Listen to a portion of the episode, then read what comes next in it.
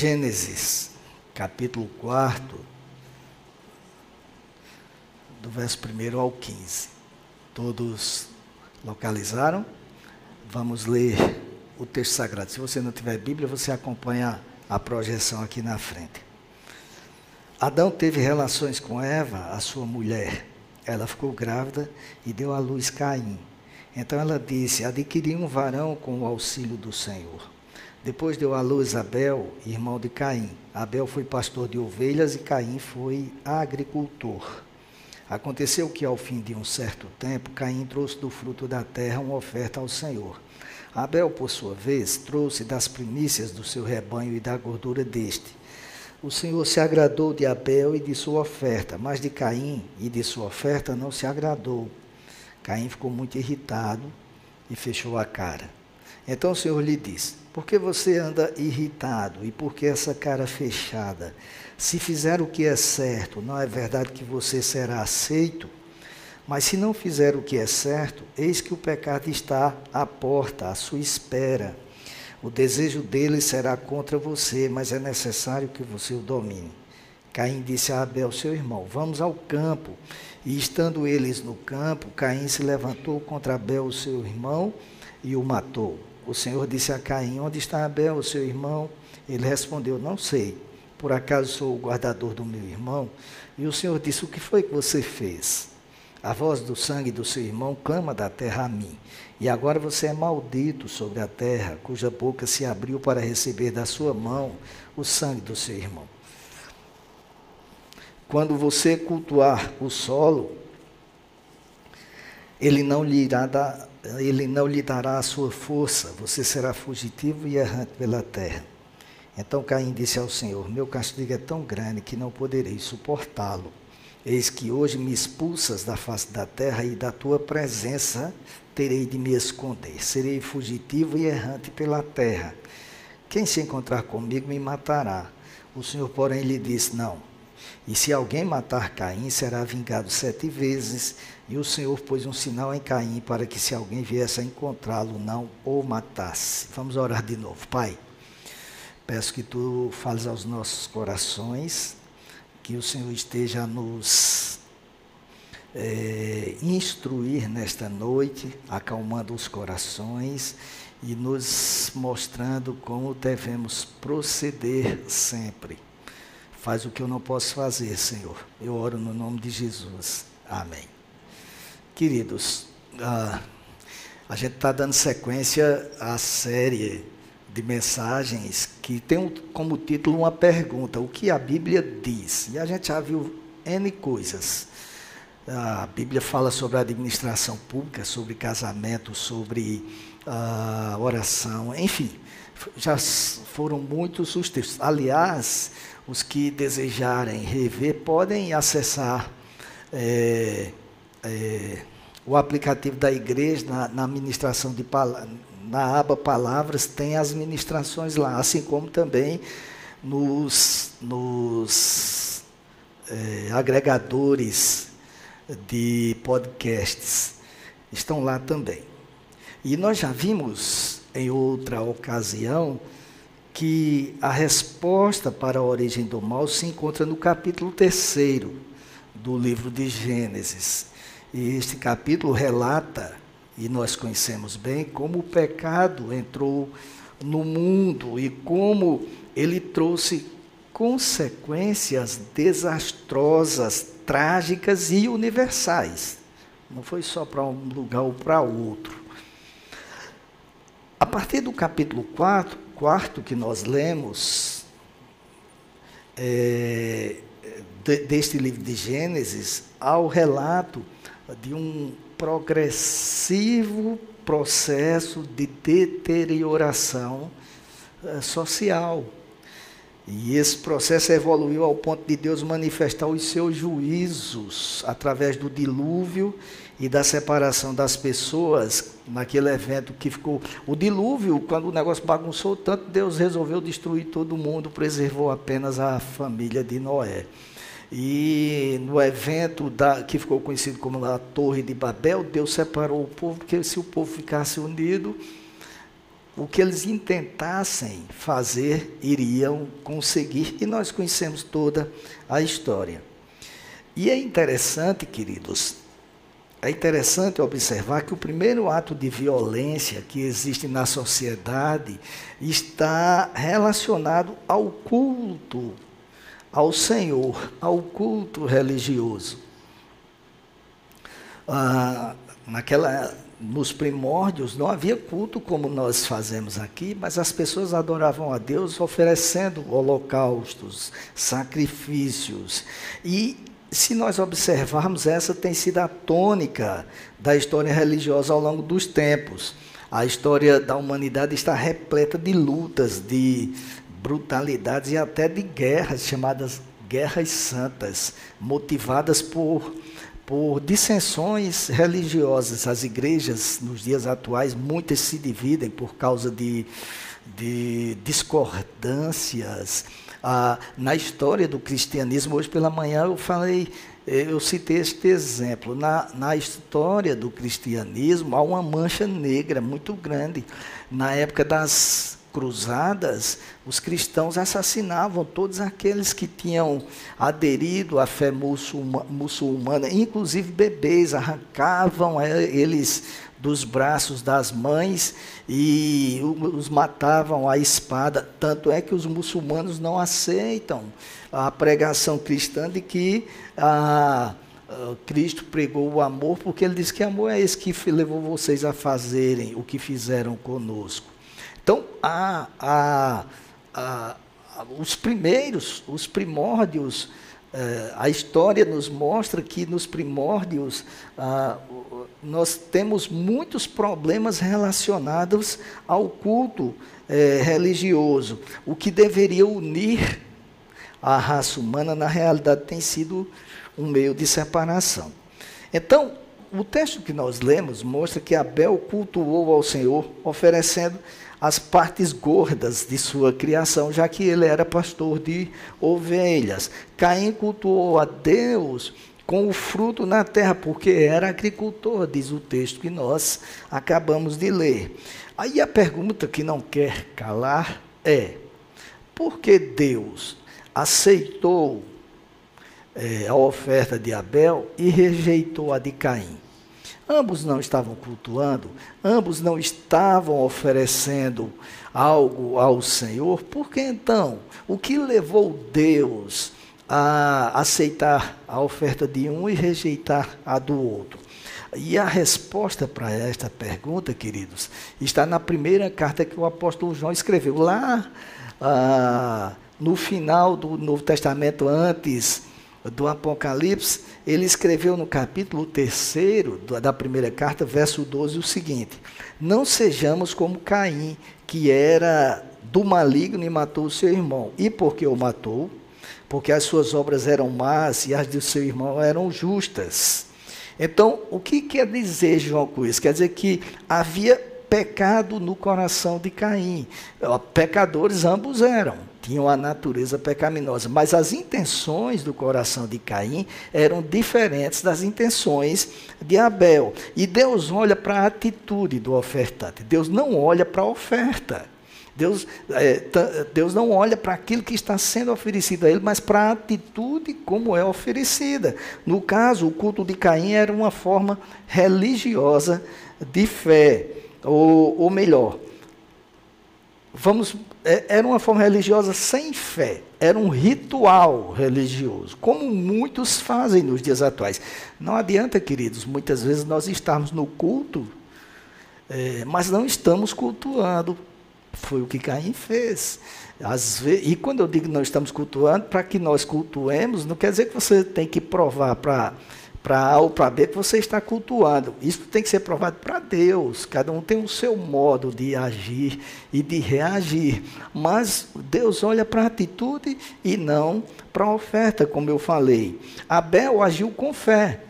E isto pode ser dito porque o autor da carta aos Hebreus, ah, no capítulo 11, aquele é, relato dos famosos heróis da fé, no verso 4 ele diz assim: pela fé, Abel ofereceu a Deus um sacrifício mais excelente do que Caim, pelo qual obteve testemunho de ser justo, tendo a aprovação de Deus quanto às suas ofertas. Teve a aprovação de Deus quanto às suas ofertas porque agiu pela fé. É diferente. Ó. A motivação de Caim era diferente da motivação de Abel. E aí, por esta razão, no texto que nós lemos, Deus confrontou Caim com as seguintes palavras, a seguinte pergunta: Por que você está furioso? Ou então, por que você anda irritado? Para ler na, na, na versão que nós lemos no princípio. Vamos seguir. Ah, por que se transformou o seu rosto? É porque está passando aí, porque aqui não está não para mim. Ah, sim. É porque aqui tem um delay. Por que essa cara fechada? Se fizer o que é certo, não é verdade que você será aceito? Mas, se não fizer o que é certo, eis que o pecado está à porta, à sua espera. E aí, queridos, é interessante que na, tra na tradução revista e atualizada, há um, um final nesse texto dizendo assim: quando ele diz ele está à sua espera, aí ele diz, mas você deve dominá-lo, ou seja, você deve resisti-lo, você não deve ceder à sua natureza. Porque, como já foi dito aqui tantas vezes, nós temos uma natureza pecaminosa. Independentemente da idade, todos nós somos pecadores. E se nós não tivermos cuidado, nós cedemos à nossa natureza. Não é? Porque qualquer ação que se é, apresenta a nós exige de nós uma reação. E muitas vezes essa reação pode ser uma reação é, que satisfaz a nossa natureza, mas fere a santidade de Deus. E isso é comum acontecer no trânsito, por exemplo, porque a, a, a teologia se manifesta nas nossas vidas, os ensinamentos de Deus bíblicos devem se manifestar nas nossas vidas no dia a dia. Não é aqui na igreja, não é no seminário, ministrando uma aula, não é como eu estou fazendo aqui agora, passando isso para vocês, mas nas minhas atitudes cotidianas, quando eu estou dirigindo, quando eu estou em casa. Ou vocês acham que nesses 30 anos que ainda completamos de casados, a gente não teve os entreveiros? Pode não ter briga, até porque ela não briga, mas se depender de mim, porque a minha natureza é diferente. Não é briga de, de sair tapa. Isso a gente resolve na academia, quando está treinando boxe. Aí a gente desconta um do outro. Mas é brincadeira, claro. Mas é na, na, na, no dia a dia, é no trato com os filhos, é no trabalho, é aqui na igreja, é em todos os lugares. Nós precisamos. Ah, entender que a Bíblia é um livro de fé e conduta. Não é um livro apenas para que nós tenhamos conhecimento, é para aplicar na nossa vida, no dia a dia. Então, se nós observarmos, Caim poderia escolher entre dominar a inveja, né, e, ou ser dominado por ela. No entanto, ele se negou a defrontar-se a aceitar o pecado, a natureza pecaminosa, e foi levado, se deixou levar pela violência, por uma natureza violenta. Tem um teólogo, comentarista do, do livro de Gênesis, chamado Paul Rolf, que diz o seguinte, abre aspas, vê-se o desenvolvimento do mal através do fraticídio, a morte de Caim, ou de Abel, melhor dizendo, Através do fraticídio está o ódio, atrás do ódio a inveja e atrás da inveja o orgulho ferido. Esse bendito orgulho que existe dentro de nós e que muitas vezes, quando está ferido, não nos deixa reconhecer quem nós verdadeiramente somos. Não nos leva a pedir perdão muitas vezes quando erramos, não permite que nós reconheçamos, reconheçamos quando estamos errados, não permite, inclusive, que cheguemos diante de Deus e digamos o que fizemos. Muitas vezes, Senhor, a gente ora assim: Senhor, se eu fiz alguma coisa que te desagradou, me perdoa. Ora, nós precisamos ser específicos no nosso relacionamento com Deus, assim como no relacionamento com as pessoas. Do contrário, a gente não está vivendo a palavra do Senhor. E aí é interessante que essa, a, a, a degradação social continuou. Então, depois houve um descendente de Caim chamado Lameque que, que se gabou de ter matado um homem e ainda disse assim: a gente leu que Deus disse que quem matasse é, Caim seria é, vingado sete vezes, a pessoa, Caim seria vingado sete vezes. Aí Lameque diz assim: se Caim será vingado sete vezes, eu serei setenta vezes sete, porque ele era o cara. Né? Ele se achava o cara. Então, e aí eu cito agora, peço permissão para citar o pastor doutor John Stott, de saudosa memória. Abre aspas, aspas para ele. A ambiguidade humana passa a ser cada vez mais evidente. E é interessante como é ambíguo isso. Observem, criados à imagem de Deus. Os seres hum, criados à imagem de Deus, os seres humanos nunca perderam sua dignidade ou seu talento natural. Mas, depois da queda, eles passaram a manifestar uma horrenda depravação que algumas vezes se manifestava de forma arrogante e violenta. Fecha aspas. É interessante isso, nós somos feitos à imagem e semelhança de Deus, mas temos atitudes que divergem dessa imagem e semelhança. Nós fomos é, é, atingidos pela queda dos nossos primeiros pais. O pecado entrou na, no mundo, mas isso não nos fez perder é, a imagem e semelhança de Deus. É verdade que ela ficou distorcida, desfocada, mas nós ainda somos portadores da imagem e semelhança de Deus. Entretanto, apesar disto, nós agimos como se não tivéssemos nada de Deus. E se a gente for olhar a Bíblia, a gente vai ver que tem essa deterioração continuou. O capítulo 6, por exemplo, mostra a corrupção total da humanidade, com a narrativa, inclusive, de que os filhos de Deus se uniram às filhas dos homens. Esta, é, este relato de filhos de Deus se unindo a, a, a filhas dos homens levou alguns teólogos, pais da igreja, a dizerem que esses filhos de Deus seriam anjos que teriam se apaixonado por mulheres aqui. Eu, particularmente, não vejo base bíblica para isso, até porque a Bíblia diz que os anjos são assexuados.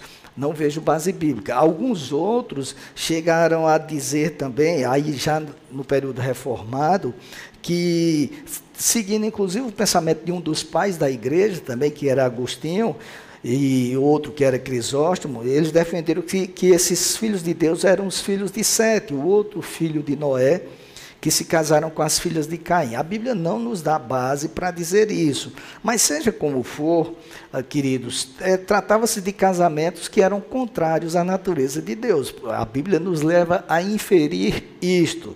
E é por isso que em algumas traduções dizem que Deus se arrependeu de ter feito o homem. E como nós vimos no domingo passado aqui, essa linguagem é, de arrependeu, é, que Deus se arrependeu, é uma linguagem que na teologia é chamada de antropopática, ou seja, atribui sentimentos do homem a Deus, para que nós possamos entender o que o sentimento que tomou conta de Deus. Deus é tão grande que não tem como a gente entender se não fizer comparações com, com a nossa vida, o nosso corpo, o nosso modo de pensar.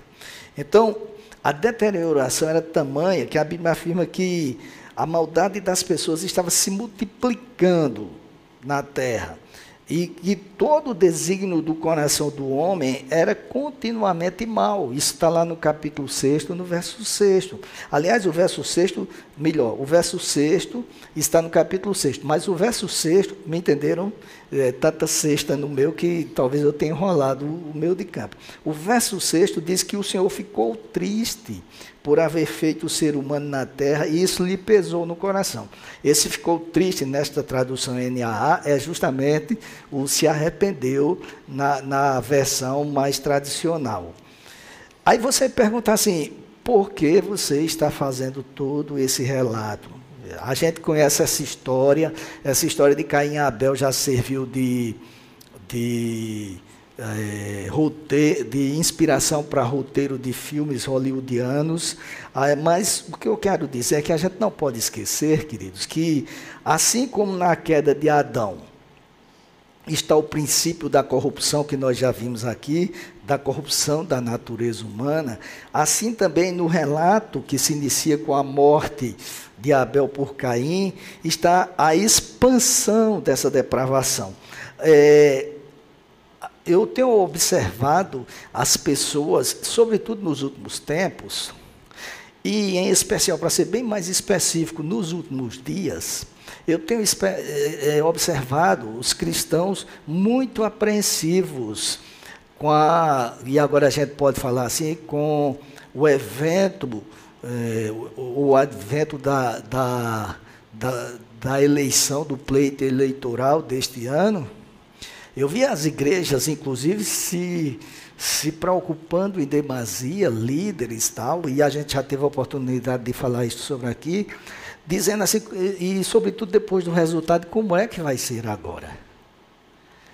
Como é que vai ser ideologia de gênero, evangelho vai ser mais difícil de pregar, ah, se defende roubo, se defende que quem comete determinados crimes não pode ser preso, e todo mundo preocupado, como se isto tivesse surgido agora. Isso não foi criado, queridos, a partir do surgimento da televisão. Isto não apareceu a partir do surgimento da internet, ou dos motéis, ou de partidos políticos cujos estatutos preconizam essas práticas. Isto não surgiu assim. As práticas que nós vemos nos dias atuais eram frequentes lá no início. O que é que você diria se você, eu fiz essa pergunta hoje pela manhã e me permitam os que estavam hoje aqui de manhã que eu repita. O que você diria se você ah, visse te, nos telejornais ou nos sites a seguinte manchete? Ah, pai oferece suas filhas virgens para alguns homens e eles rejeitaram porque queriam os outros homens que estavam na casa dele. Você ia dizer: o mundo acabou, perdeu-se, não tem mais jeito. Como é que pode? Mas isso está lá no, no, livro de Gênesis. Quando Deus destruiu Sodoma e Gomorra, o fez porque a, depravação era grande. O que você diria se você ouvisse uma manchete, lesse uma manchete assim: filhas embebedam o pai para terem relações sexuais com ele? Mas está lá na Bíblia, no princípio, não é invenção de hoje. Se talvez se alguém ouvisse, ouvisse isso, dizia: "Meu Deus do céu, acabou tudo, é a depravação total". Sempre foi assim porque a natureza humana é pecaminosa. Sempre houve homicídios, desde que o pecado entrou no mundo, houve prostituição, houve depravação. Existiam as prostitutas cultuais que se vendiam é, é, é, como como forma de culto ao Deus delas. O capítulo 19, eu falei nono, o capítulo 19 do livro de Gênesis é, narra essas coisas que eu citei para vocês. E Deus havia prometido a Abraão que, caso encontrasse apenas dez homens em duas cidades, dez homens justos, não as destruiria. Isso está no capítulo 18, na verdade, no verso 2. Mesmo assim, queridos, este número ínfimo de homens justos não foi encontrado, porque ali graçava a corrupção, graçava a prostituição, graçava é, todo tipo de prática que feria a santidade de Deus, como é nos dias atuais nunca foi diferente e nunca será enquanto nós não formos para a glória. Aqui neste mundo é assim que a Bíblia diz: o mundo jaz no maligno. Não é de hoje que o mundo está perdido. Não é de hoje que a humanidade está corrompida. E isto, como eu já disse, vem, vem dos primórdios. Ah, a gente lê hoje notícias como petrolão, como agora tem um é, radiolão, né? Porque os caras adoram botar nomes. Ou tem ah, escândalos menores em nível estadual, como, por exemplo, a operação que prendeu uns políticos aqui na Paraíba. Aí a gente fica dizendo, esse mundo está perdido. Então, são corruptos, são bandidos, são safados. Eu não estou dizendo que não sejam nem que sejam, eu estou dizendo que as pessoas dizem. Quantas vezes nós não fazemos isto no dia a dia? Quantas vezes nós não colocamos isto em prática no dia a dia? No, dentro da nossa casa, Quantas vezes a gente não compra produto pirata sabendo que é pirata, porque é mais barato e não vai dar dinheiro para a indústria e depois a gente fica criticando quem faz as coisas erradas? Quantas vezes os filhos não pedem algo para os pais e os pais dizem: se você for obediente, eu dou, se você passar de ano, eu dou, se você fizer isto ou aquilo, eu dou. Isto é corrupção, ou não? Você dá algo para alguém que para ele fazer aquilo que é a obrigação dele. Não estou criticando aqui é, recompensar os filhos, não. Não, não. não pensem desta forma. O que eu estou criticando é, é condicionar um presente a uma atitude que é obrigação do filho ou da filha fazer, colocar em prática. Aí depois sai daqui vai numa repartição pública qualquer, precisa de um documento. Ajeita aí que eu lhe dou um negócio. Como é que a gente tem autoridade para estar criticando esse povo? Qual é a autoridade que o crente tem para praticar isso. E por que nós fazemos isso? Porque diante de Deus pouco importa se eu é, dou uma gratificação, não é proibido dar gratificação também, mas condicionar, querer comprar, isto é errado. E quantas vezes nós não fazemos isto e ficamos criticando quem fez coisas maiores, só que diante de Deus, meus amados, tem o mesmo peso, é pecado do mesmo jeito.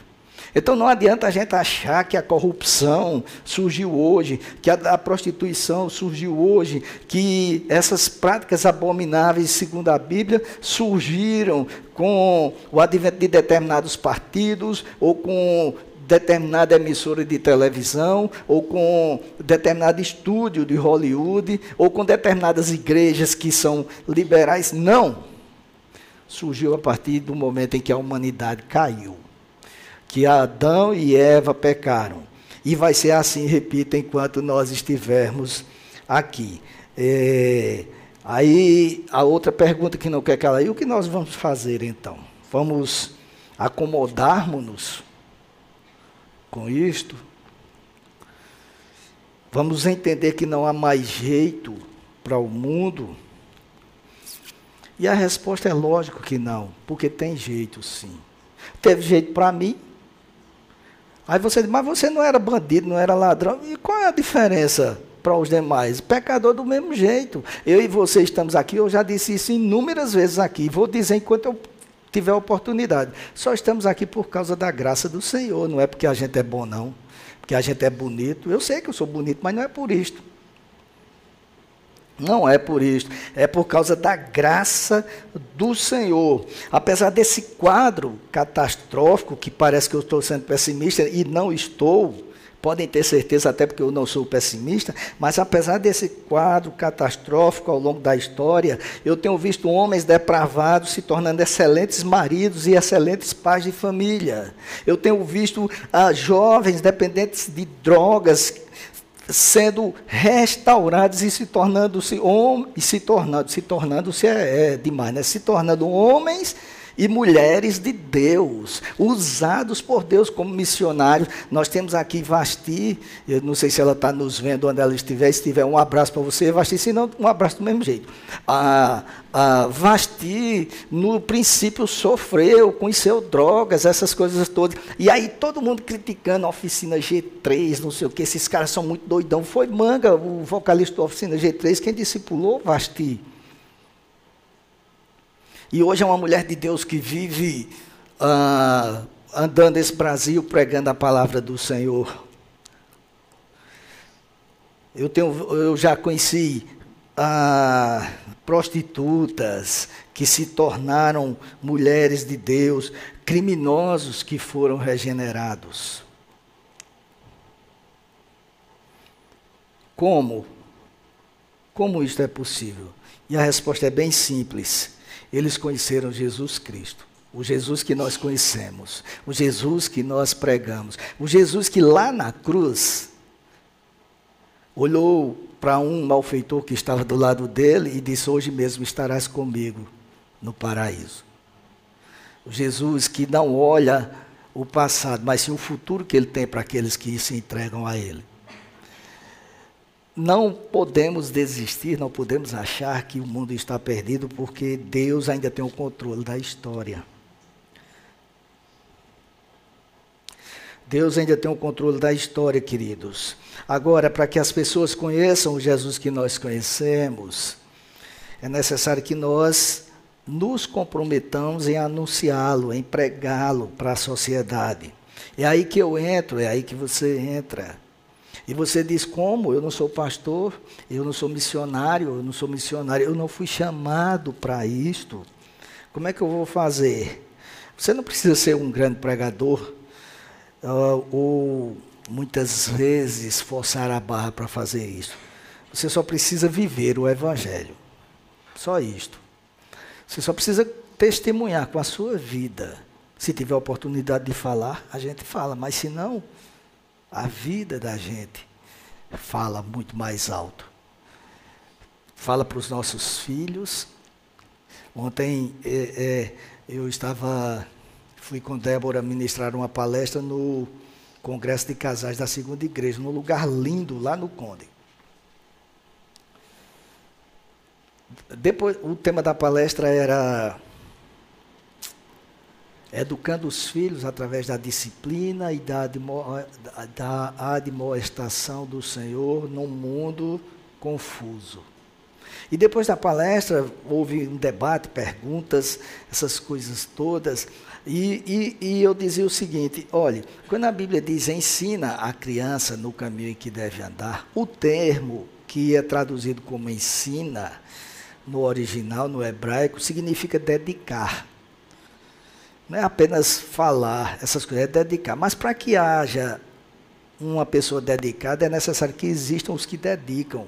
E os que dedicam têm que ter vida, de que realmente ah, vale a pena dedicar aquele ao Senhor. Então, muitas vezes a gente está em casa e o telefone toca e a gente diz assim: se for para mim, diga que eu não estou. Aí depois o menino está mentindo e a gente pergunta: onde é que você aprendeu isso? O menino deveria dizer: aprendi com o Senhor. Onde é. Mentiras e mais mentiras, coisas do tipo do dia a dia que não revelam uma vida cristã. No trabalho, a gente vai como eu já vi várias vezes. Uma vez, queridos, eu fiquei indignado com o cara. Eu, eu ia falar sobre isso. A gente vai para o estádio de futebol, torcer pelo time da gente, e vê, muitas vezes, é, as pessoas dizendo coisas que não dá mais vontade de ir no estádio. E é por isso que eu não tenho ido. Faço assinatura para não ir. Mas aí, é, estávamos almoçando, uma turma de crente, e falando, obviamente, eu falando do meu time, metendo o pau no outro que existia e não existe mais aqui em Campina Grande.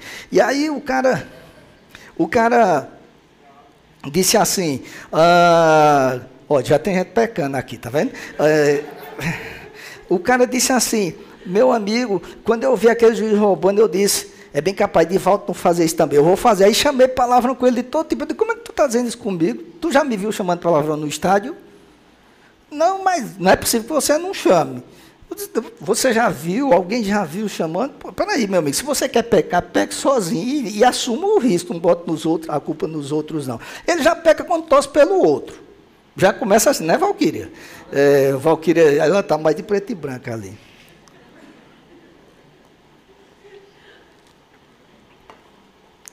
O que eu estou querendo dizer, queridos, é que nós temos a tendência de transferir a culpa para o outro não assumir.